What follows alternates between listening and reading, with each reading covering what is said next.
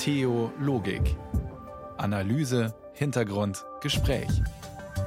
Ein Podcast von Bayern 2.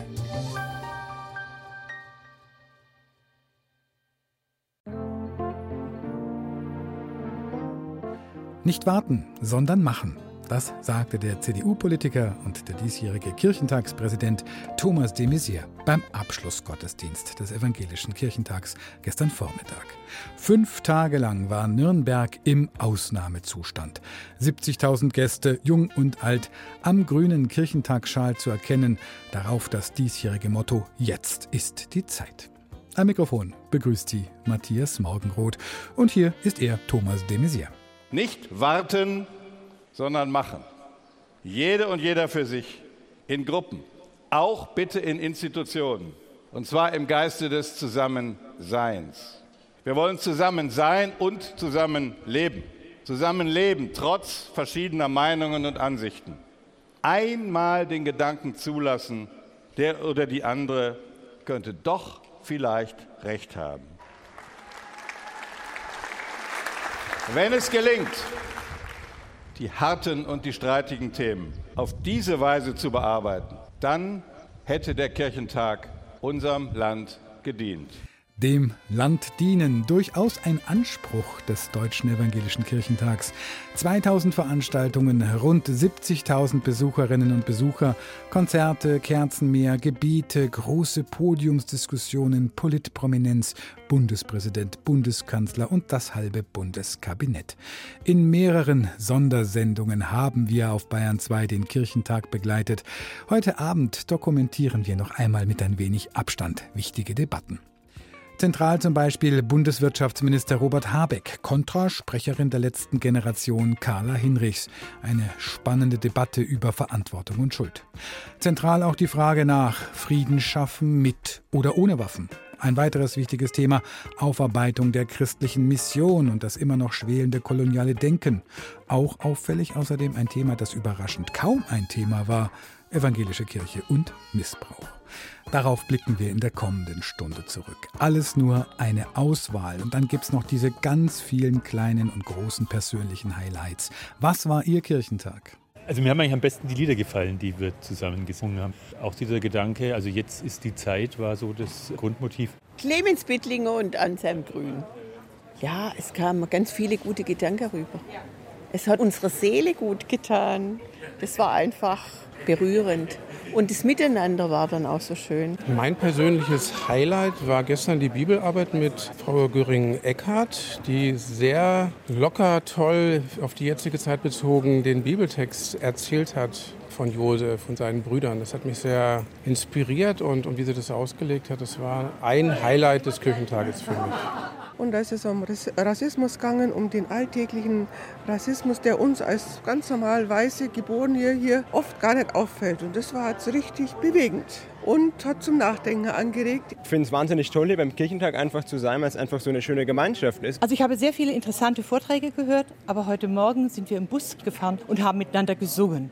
Und das ist so ein bisschen Erinnerung an frühere Zeiten. Und an diese Umfrage kann ich jetzt gleich anschließen. Im Studio begrüße ich meinen Kollegen Tillmann Kleinjung. Der war genau wie ich mit dabei bei dieser riesigen Plattform, wie es so schön heißt, für gesellschaftliche Themen, für Glaube und Kirche. Tillmann, was war für dich ein eindrückliches Bild vom Kirchentag? Hm.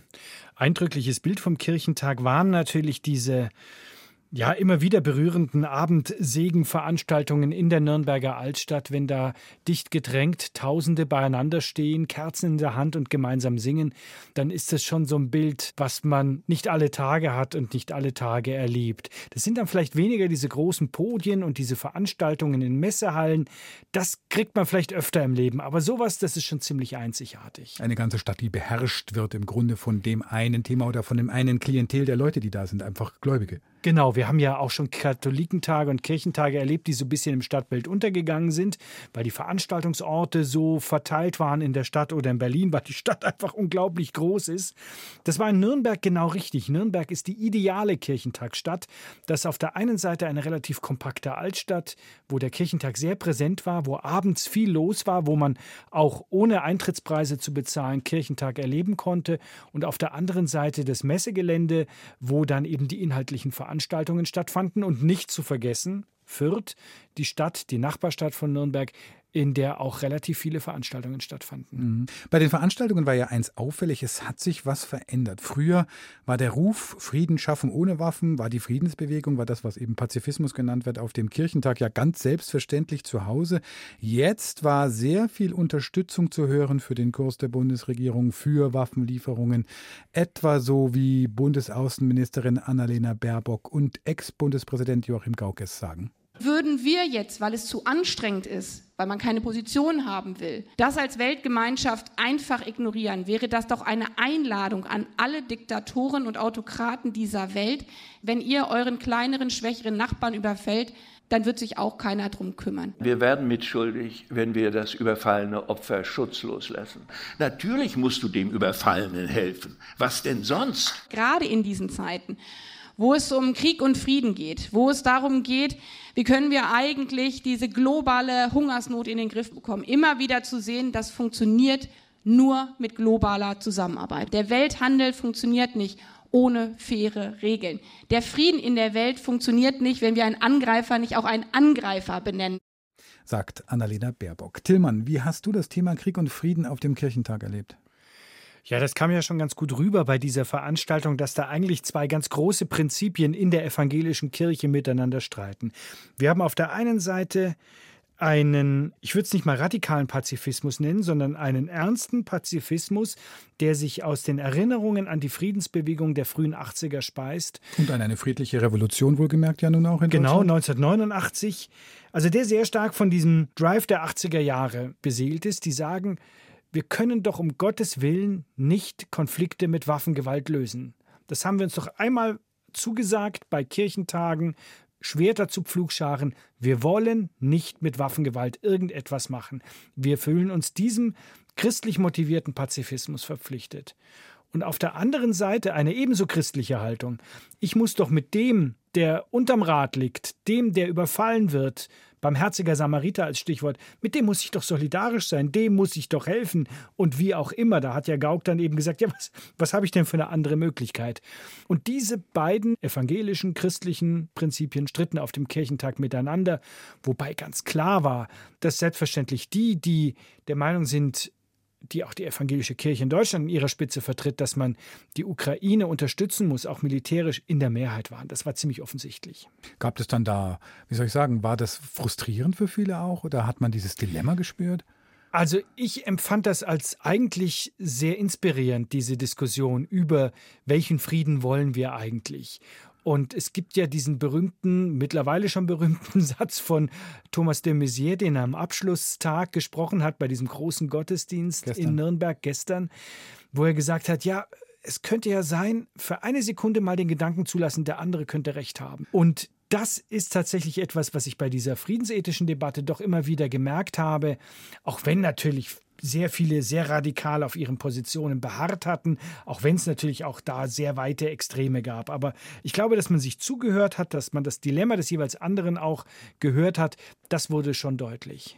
Sagt Tilman Kleinjung, wir sprechen gleich weiter über die Highlights des 38. Deutschen Evangelischen Kirchentags, der bis gestern in Nürnberg stattgefunden hat.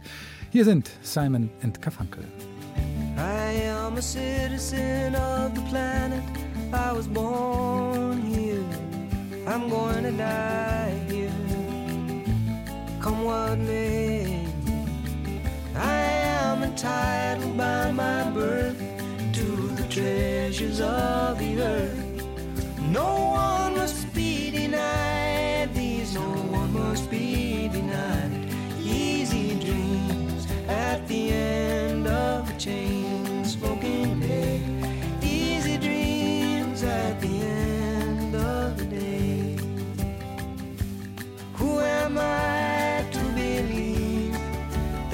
future we perceive lies in danger and the dangers increase?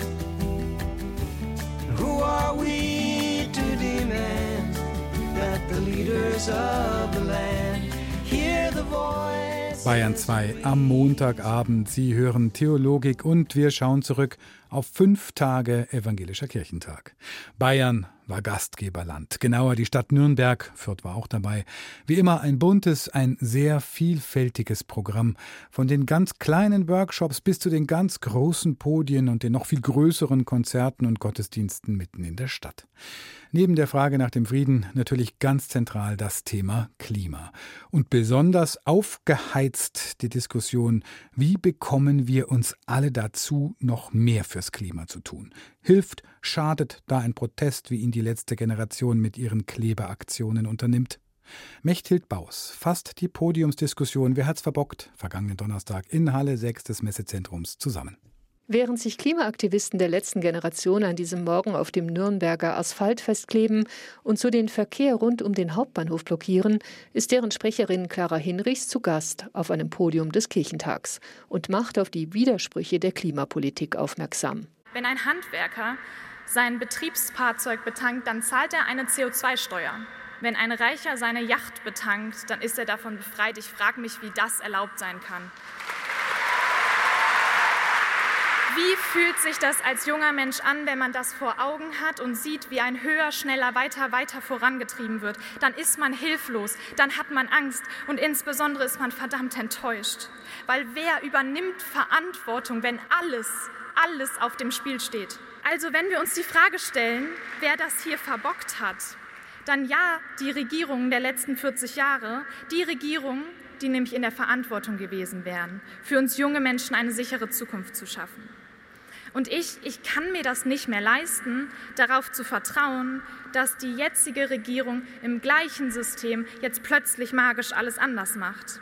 Und ich sehe auch, dass die Zeit dahin rennt, dass die Zeit einfach dahin rennt, ohne dass etwas Grundlegendes passiert, ohne dass ich einen Plan erkennen könnte. Robert Habeck, Bundeswirtschaftsminister und Vizekanzler, weist diesen Vorwurf vehement zurück. Als allererstes geht es um die Haltung, wie wir das Problem sehen. Und es gibt eine Differenz, die will ich klar sagen. Und die Differenz heißt apokalyptische Beschreibung der Zukunft oder Zuversicht und Hoffnung.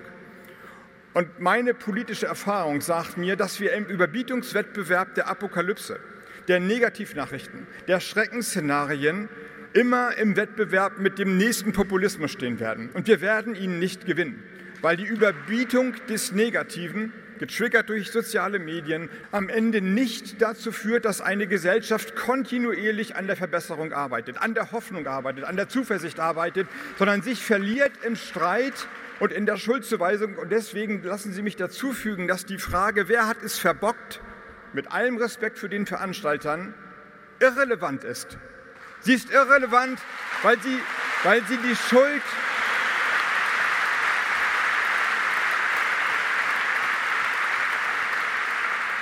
weil sie die Schuldfrage individualisiert und auch den Protest individualisiert und damit übersieht, was notwendig ist, um zu einer größeren Entschlossenheit beim Machen zu kommen. Das bedeutet meiner Ansicht nach, die Verantwortung und den Protest so auszurichten, dass Menschen hoffnungs- und zuversichtsvoll teilhaben wollen an einer Veränderungsbewegung.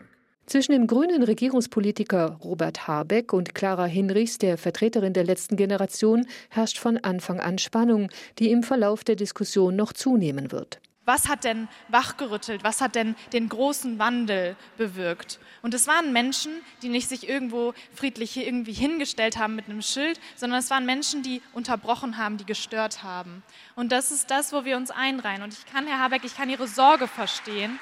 Ich kann verstehen, dass Sie Angst davor haben, dass die Gesellschaft sich weiter spaltet aber die Gesellschaft, die spaltet sich ja gerade. Und das habe ich ja auch erwähnt. Wir gehen nämlich auseinander, wenn wir uns angucken, dass Einzelne diese Krise wirklich massiv weiter befeuern und es alle anderen darunter leiden. Und das muss doch mal ausgesprochen werden. Und solange das nicht auf dem Tisch liegt, müssen doch wir das tun.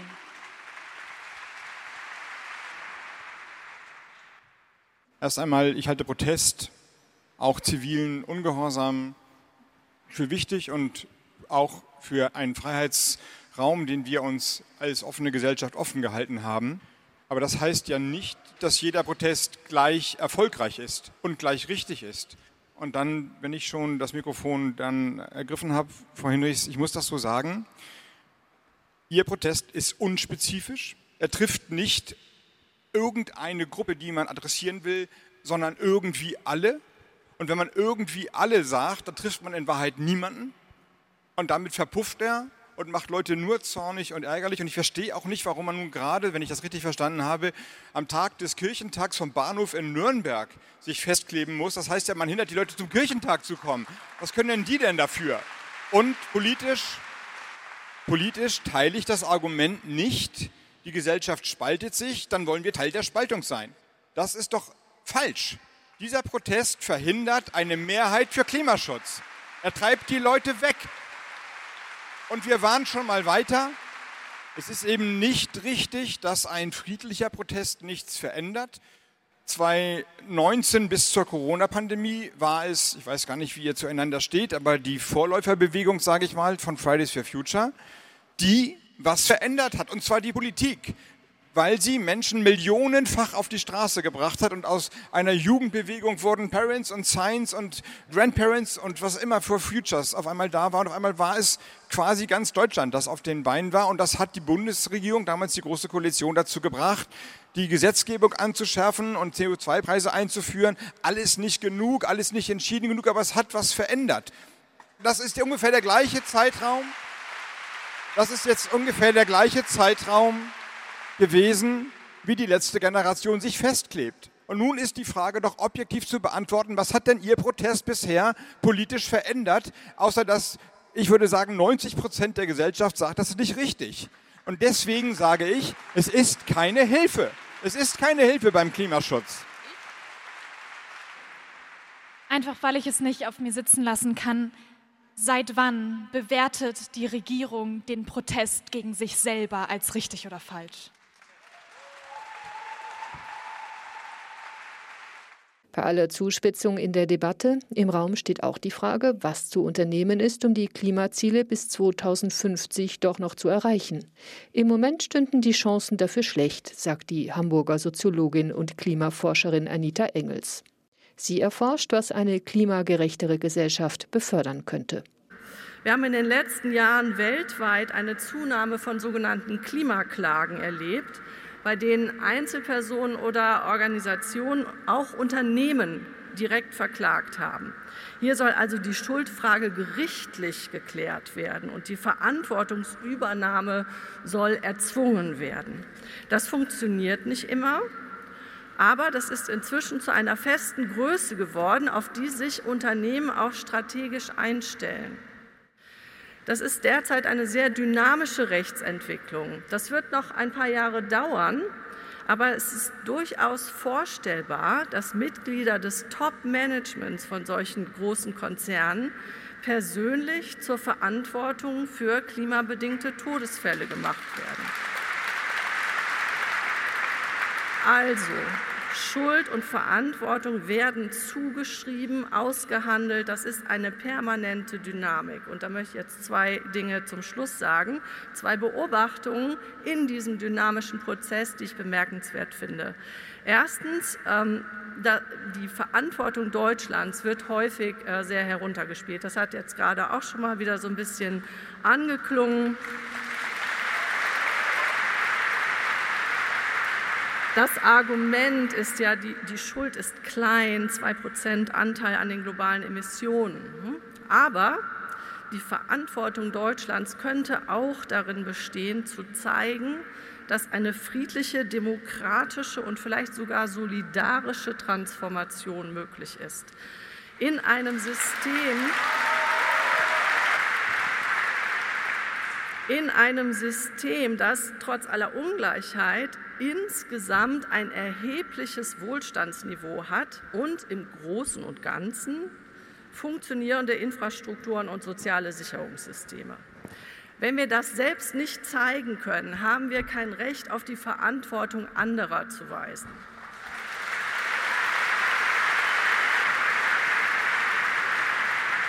Und der zweite Punkt, den ich sehr auffällig finde, ist eine auffällige Leerstelle in diesem Diskurs um Schuld und Verantwortung, wenn man sich das politisch äh, sieht. Was dabei ausgeklammert wird, ist die politische Auseinandersetzung mit den, ich sage das jetzt etwas verkürzt, Superreichen.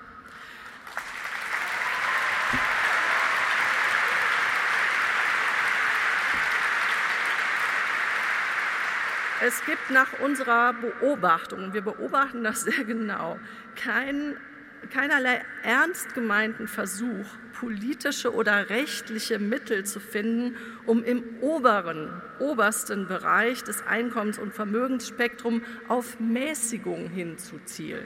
Ja?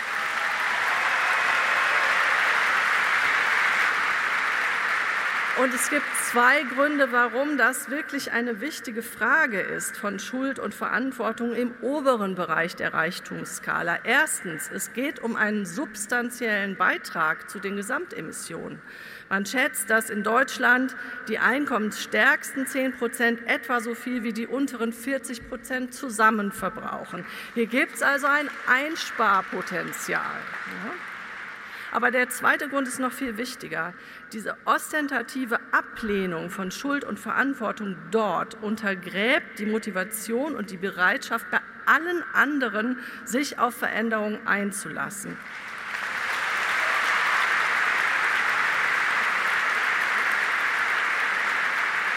Ich erwarte, ich erwarte, dass diese Diskussion um Klimagerechtigkeit in Zukunft mit größerer Schärfe geführt werden wird. Zusammenfassend, bei der Frage nach Schuld und Verantwortung in der Gesellschaft geht es auch um Klimagerechtigkeit. Das Prinzip Verantwortung wird vor allem dann wirksam, wenn es massiven Druck gibt von der Öffentlichkeit auf die Politik, von der Politik auf die Unternehmen. Oder noch besser, wenn rechtliche Grundlagen dafür geschaffen werden. Und in diesem Prozess des Verbindlichmachens von Verantwortung sind wir gerade. Und wer Klimaschutz will, muss weiter darauf hinarbeiten und Druck erhöhen. Und auch die Kirchen haben hier eine große Verantwortung. Vielen Dank. Bundeswirtschaftsminister Robert Habeck von den Grünen, Sprecherin der letzten Generation Carla Hinrichs und zuletzt war zu hören die Soziologin Anita Engels. Auf Bayern 2 hören Sie gerade eine ausführliche Dokumentation über den Evangelischen Kirchentag, der von Mittwoch bis gestern in Nürnberg stattgefunden hat. Ja, und manchmal ist auch ein Gottesdienst ein politisches Dokument. 20.000 Menschen waren gestern auf dem Nürnberger Hauptmarkt versammelt. Am Vormittag zum Abschlussgottesdienst die Predigt hielt der junge Pfarrer Quinton Caesar, der mit 16 Jahren aus Südafrika nach Deutschland gekommen war. Und seine Essenz zum Abschluss des Kirchentags war, auch an die eigene Kirche gerichtet, lügt doch nicht so. Ein Satz aus meiner Kindheit zaubert mir immer ein Lächeln aufs Gesicht. Uhaliha Mutisolichi deikend. Er bedeutet so viel wie, hey du da, lüg nicht so. Hey du, lüg nicht. Und ich, ich werde euch heute nicht anlügen. Und deshalb sage ich euch, dieses melodisches, alles hat seine Zeit, das ruft bei mir Unbehagen hervor. Es macht mich nervös, ängstlich und auch ärgerlich. Weißt du, Menschen, die Veränderungen anstreben, Aktivistinnen, marginalisierte Menschen, sie bekommen oft zu hören, jetzt ist aber nicht der richtige Zeitpunkt, du. Hab doch Geduld, vertraue dem Prozess. Wir müssen doch alle mitnehmen. Alles hat eben seine Zeit. Mutti Solichi, Deikend, Bitte lügt uns nicht an. Ich, ich werde euch heute nicht anlügen.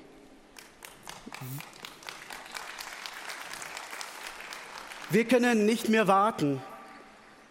Nicht bis morgen oder nächste Woche oder das nächste Mal, wenn wir eine andere Regierung, wenn der Rat der EKD, wenn unsere Synoden, wenn das Präsidium des Kirchentages gewählt werden, diverser und inklusiver besetzt werden. Wir können nicht mehr warten. Jesus sagt nicht, alles hat seine Zeit. Jesus sagt, jetzt ist die Zeit. Und wenn Jesus sagt, jetzt ist die Zeit, dann ruft er zur Veränderung auf, zu mutigen Entscheidungen, die wirklich Veränderungen bewirken. Und ja, es gibt sie, die entscheidenden Momente. Und du, du kannst dich entscheiden zwischen richtig und falsch. Das lernen wir doch von Jesus selbst. Der sagt, jetzt ist die Zeit. Ich, ich werde euch heute nicht anlügen. Nicht, wenn es um Zeit und nicht, wenn es um die Liebe geht. Lasst uns über die Liebe reden. Wir zitieren gerne mal Glaube, Hoffnung, Liebe. Wir sagen, die Liebe leitet uns. Wir singen, All you need is love. Und wir versprechen, wir, die das Gute wollen, wir sind mehr. James Baldwin, der schwarze und schwule Schriftsteller und Aktivist, hat gesagt, die Liebe war noch nie eine Massenbewegung.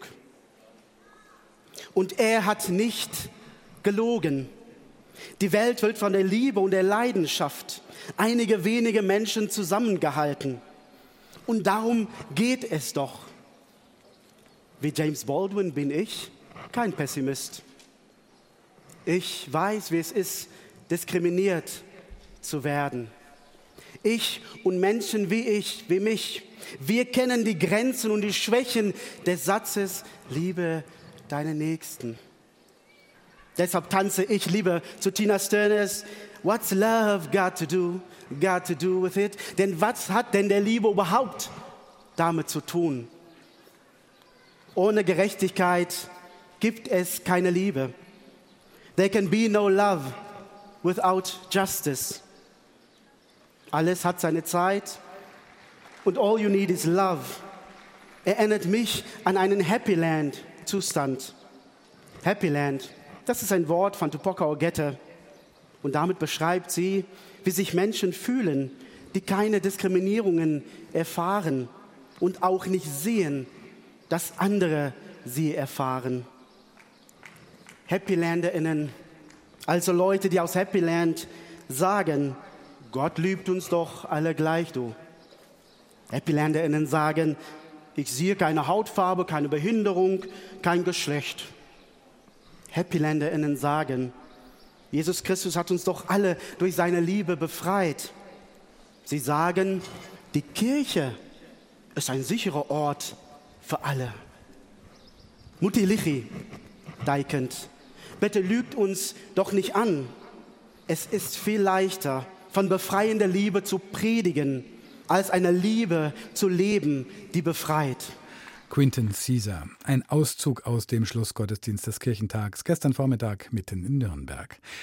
Der erste Kirchentag nach Corona war, so hat Tillmann Kleinjunges gestern kommentiert, Balsam für die Seele, für die protestantische Seele.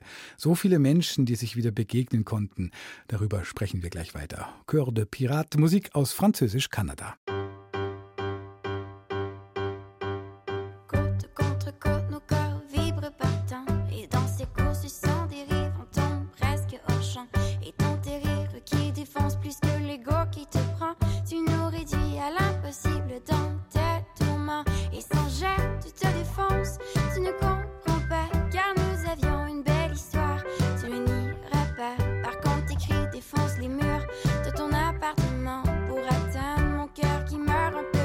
Hashtag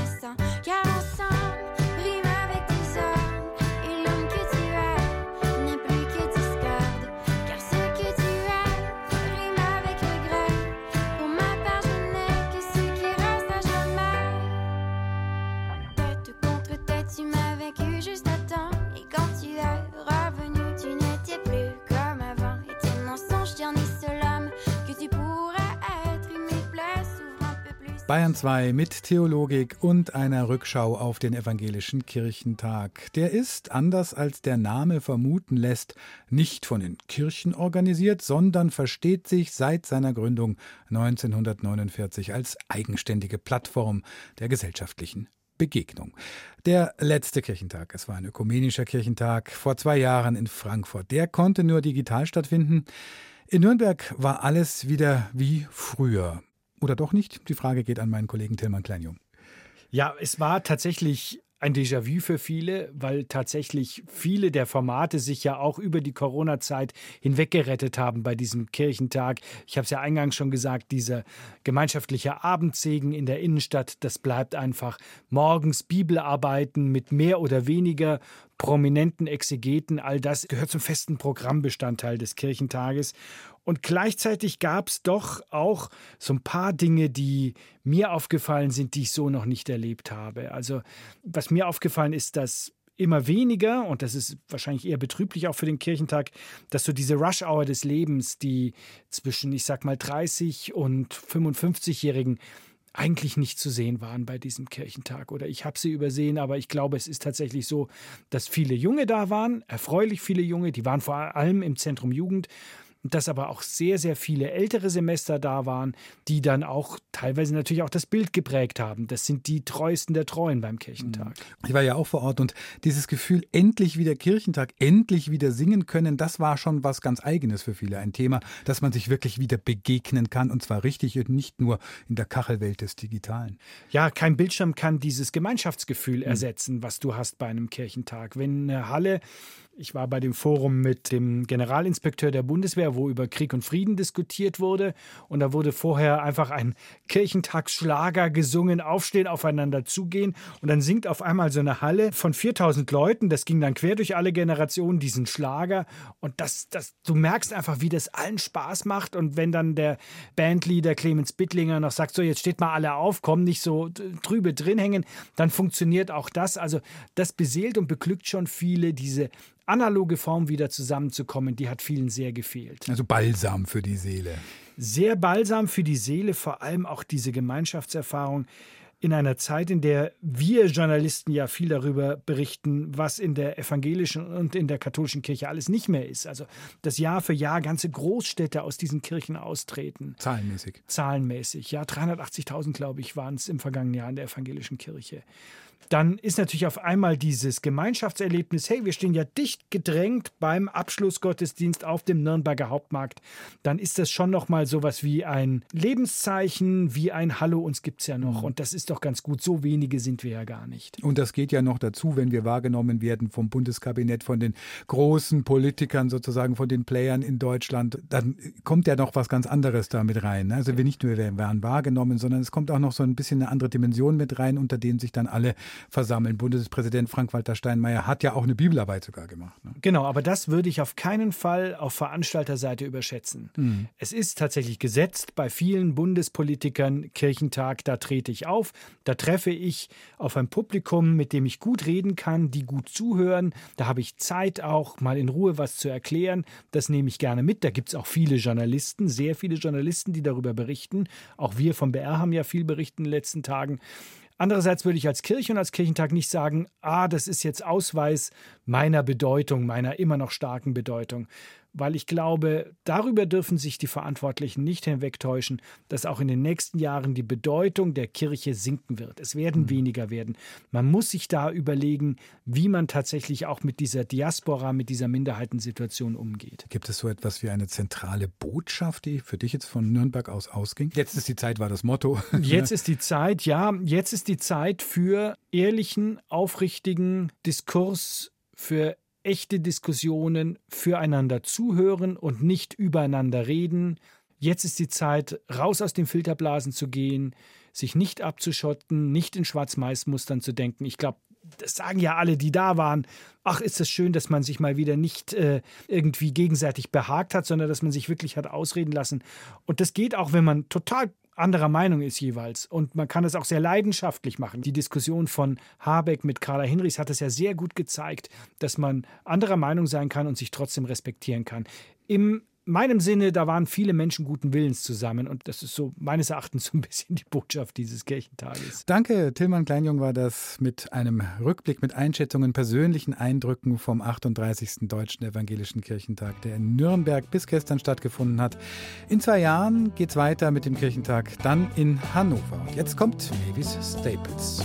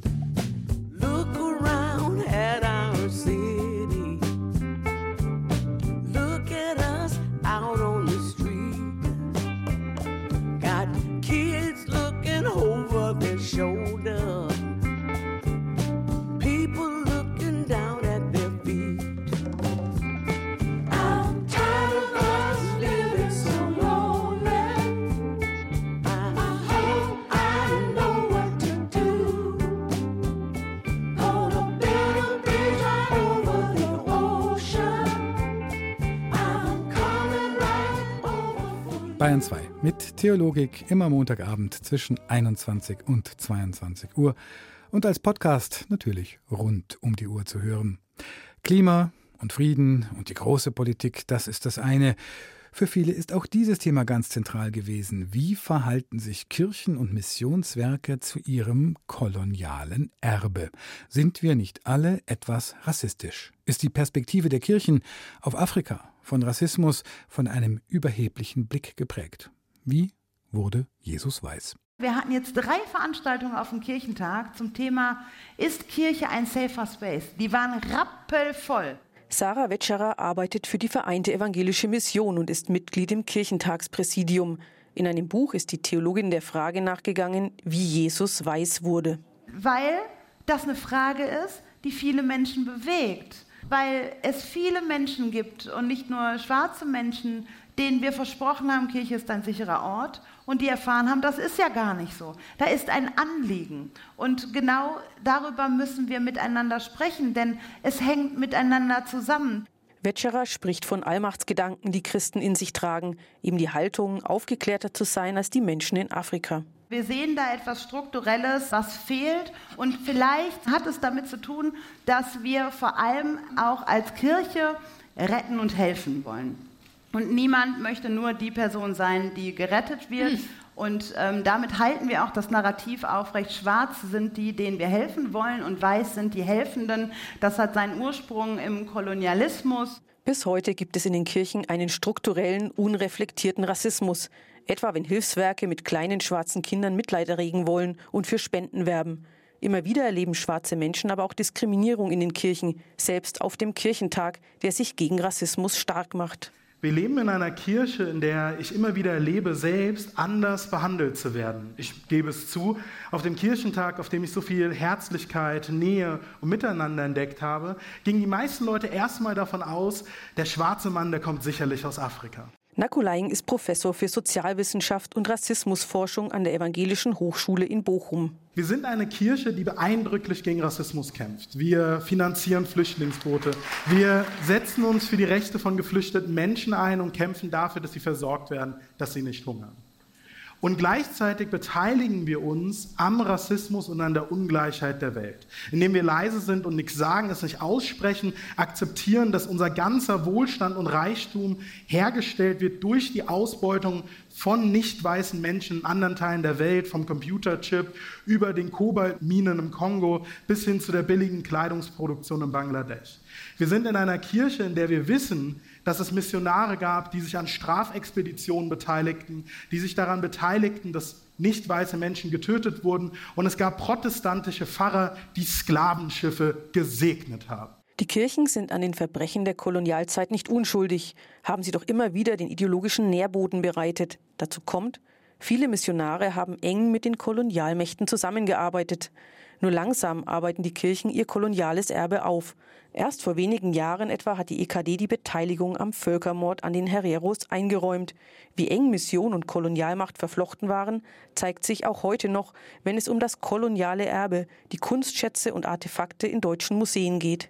Es gibt in diesem Zusammenhang eine starke Komplizenschaft zwischen der Armee, dem Militär und der Mission, zumindest in Kamerun, wo ich mich ein wenig auskenne. Und ich gehe davon aus, dass es in Togo auch so und überall, wo der deutsche Kolonialismus war. Die Berliner Kunsthistorikerin Benedikt Savoy forscht zu Artefakten und Kunstschätzen aus der Kolonialzeit, die bis heute in den Museen und Depots in Europa liegen. Es gibt auch eine Komplizenschaft zwischen Mission und Museen. Ich könnte jetzt stundenlang, und das interessiert hier keinen, über die vielen Missionare sprechen, die zum Beispiel den Leuten vor Ort erzählt haben, wir verbrennen eure Sachen, jetzt seid ihr gute Christen. Und dann haben sie es doch nicht verbrannt, sondern verkauft in die Schweiz weil die Schweiz damals keine, um 1900 sind wir gerade, keine Kolonien hatte und bei Missionaren ganze Museen abgekauft hat. Neuchâtel, Genf etc. Oder andere wie die Basler Mission, die das Berliner Museum gefüllt haben mit dem, was sie nicht nach Basel geschickt haben etc. Und die Franzosen nicht besser. Schon der Umgang mit den Kunstschätzen, die Tatsache, dass die Rückgabe nur schleppend geschieht, zeigt, die Kolonialzeit ist noch lange nicht aufgearbeitet. Nach wie vor leiden die Menschen in Afrika und Übersee unter den Folgen dieser Zeit. Und nicht nur dort. Das zu verändern, aus den Köpfen zu bekommen, zu sensibilisieren, darüber wurde auf dem Kirchentag diskutiert. Zukunftswissenschaft, Antirassismus als Zukunftspraxis, das brauchen alle Institutionen, auch die Museen, auch die Theater und die Kirche. Ich versuche klarzumachen, dass wenn wir christlich sein wollen und antirassistisch uns entscheiden müssen, weil ich sage mal, die diverse Gesellschaft, die kommt von selbst, die diskriminierungsfreie Gesellschaft, die diskriminierungsfreie Kirche, die werden wir uns sehr hart erarbeiten müssen. Und da bin ich gerne dabei. Wir brauchen Gespräche, wir brauchen Räume und dafür haben wir eine super Infrastruktur von Gemeinden. Wir haben eine Infrastruktur der Begegnung. Barbara Schneider und die Diskussion ums postkoloniale Erbe der Kirchen und in unseren Köpfen. Ja, und dann gab es noch ein Thema, das überraschend kein Thema war oder nur ein ganz kleines auf dem evangelischen Kirchentag in Nürnberg Missbrauch. Das wird im Augenblick ja sehr dem katholischen Milieu zugeordnet, mit dem Zölibat, mit den dortigen Machtstrukturen verbunden. Es gibt aber, sicherlich anders gelagert, aber eben dennoch sexuellen Missbrauch auch in den evangelischen Kirchengemeinden. Dazu wird geforscht, in der EKD und auch auf Landeskirchenebene laufen Aufrufe, sich zu melden. Auf dem Kirchentag war das ein Nischenthema, das wurde bemerkt, zumindest von Veronika Wawacek und von Betroffenen. Die Reihen in Halle 4a auf dem Nürnberger Messegelände sind dünn besetzt, als die Moderatorin auf die Bühne tritt. Wenn ich Freunden erzählt habe, was ich hier heute vorhabe, dann kam grundsätzlich eine Reaktion, die hieß, oh je, es stimmt, oh je. Mit Oje möchte man auch den Versuch des Kirchentages überschreiben, irgendwie mit dem Thema Missbrauch in der evangelischen Kirche umzugehen. Geht doch so vieles in diesen zwei Stunden vorbei an dem, was Betroffene wie Michael Fleischmann sich wünschen. Diejenigen, die mir das andauern haben, das war ein kranker Mensch, das weiß ich heute. Durch meine Therapie habe ich das gelernt. Aber wo ich nicht darauf klarkomme und wo mich aufrisst und kaputt macht, ist der Umgang damit. Er habe zwar Anerkennungsleistungen von der evangelischen Kirche bekommen, die seien aber viel zu gering, um das Erlittene aufzuwiegen. Vieles dauere zu lang. Betroffene seien auf sich allein gestellt, bestätigt Betroffenenvertreterin Nancy Jans. Das ist etwas, was ich als Betroffenenvertretung sehr oft höre. Wir sind hier als Bittsteller, wir müssen immer wieder an die Türen klopfen. Warum tut ihr eigentlich nichts? Verantwortung übernehmen und erstmal vor der eigenen Haustüre kehren, das fordert Martin Watzlawick von der Evangelischen Kirche. Der Professor für soziale Arbeit beschäftigt sich im Auftrag der Kirche mit der Aufarbeitung sexualisierter Gewalt und sieht hier noch große Defizite. Wenn etwa Kirchentagspräsident Thomas de Maizière in einem aktuellen Zeitungsinterview darauf verweise, dass es in der evangelischen Kirche nicht die gleichen Machtstrukturen wie in der katholischen gebe, sei das problematisch, so Watzlawick. Und es ist eine Form der Abgrenzung und das ist nochmal wichtig, weil es verkennt, im Subtext zu sagen, weil es bei uns nicht so ist wie bei anderen, wo wir wissen, heißt das nicht, dass es bei uns nicht eine andere Problemstellung, die wir gar nicht kennen. Auch den Verweis auf niedrigere Fallzahlen als in der katholischen Kirche hält Watzlawick für Ablenkung. Schließlich kenne niemand die tatsächlichen betroffenen Zahlen. Eine Dunkelfeldstudie gebe es nicht. Eine solche werde man demnächst auf den Weg bringen, kündigt der religionspolitische Sprecher der SPD-Bundestagsfraktion Lars Castellucci an und zeigt sich gleichzeitig selbstkritisch. Nochmal die Frage, reicht das? Und da muss ich doch sagen, politisch meistens reicht es nicht. Und das heißt, wir sind weiter in der Verantwortung. Die Politik dürfe die Kirche nicht allein lassen in der Aufarbeitung des Geschehenen, so Castellucci. Kirchenvertreterin Dorothee Wüst nimmt dieses Angebot als Sprecherin der Beauftragten im Beteiligungsforum dankbar an. Und ich bin ziemlich nah bei Ihnen, wenn ich sage, also ich glaube, uns als Kirche ist auf jeden Fall gedient, wenn es klare Rahmenbedingungen gibt. Weil natürlich ist die Schwierigkeit da, auch gerade in einem Föderalismus. Ja. Je präziser das gesetzt ist, desto einfacher ist es ja auch für uns an vielen Stellen. Ist es gerade die Vielstimmigkeit der evangelischen Kirche, die verhindert, dass jemand Verantwortung übernimmt für das Geschehene? Die Hilflosigkeit der evangelischen Kirche beim Thema Missbrauch jedenfalls ist beim Kirchentag mehr als offensichtlich. Auf dem Podium werden Texte Betroffener vorgelesen, man will ihnen eine Stimme geben. Michael Fleischmann, der bis heute mit dem Erlebten in einem Heim der Rummelsberger Diakonie kämpft, kann jetzt seine Tränen kaum mehr zurückhalten. Da helfen auch die Ansprechpersonen im Saal mit ihren pinken Namensschildern nicht und dass Kirchentagshelfer unbesetzte Papphocker abbauen, als die Diskussion gerade erst beginnt, scheint fast sinnbildlich für den Umgang der evangelischen Kirche mit dem Thema Missbrauch.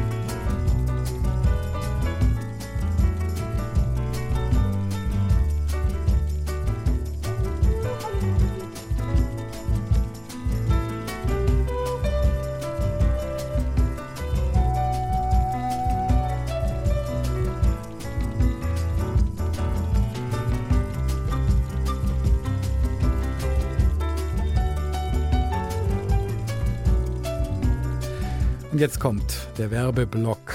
In der ARD Audiothek können Sie viele unserer Berichte vom 38. Deutschen Evangelischen Kirchentag in Nürnberg nachhören. Unter Religion die Dokumentation. Da finden Sie unsere Bayern 2 Sondersendungen, die wir zum Teil live von der BR-Bühne auf dem Nürnberger Messegelände gesendet haben.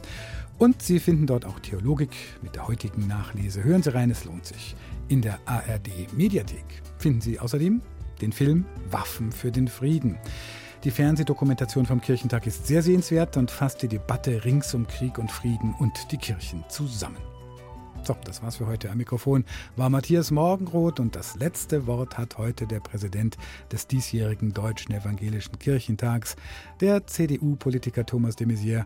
An ihn gehen heute unsere Gretchenfragen. Was glaubst du? Ich glaube an Gott, Jesus Christus und den Heiligen Geist und die Auferstehung des Lebens. Was liebst du? Fußball und darf ich Sie sagen im Bayerischen Rundfunk Borussia Dortmund. Was hoffst du? Ich hoffe, dass die Verzagtheit und die Ungewissheit, die in unserem Land in die Köpfe kriecht, dass wir die überwinden können und die Probleme, die wir haben, nicht kleinreden und nicht verdrängen, aber mit Hoffnung anpacken. Und der letzte Gedanke vor dem Einschlafen? Lese ich jetzt noch oder mache ich gleich Licht aus? Das ist eine sehr wichtige Frage abends.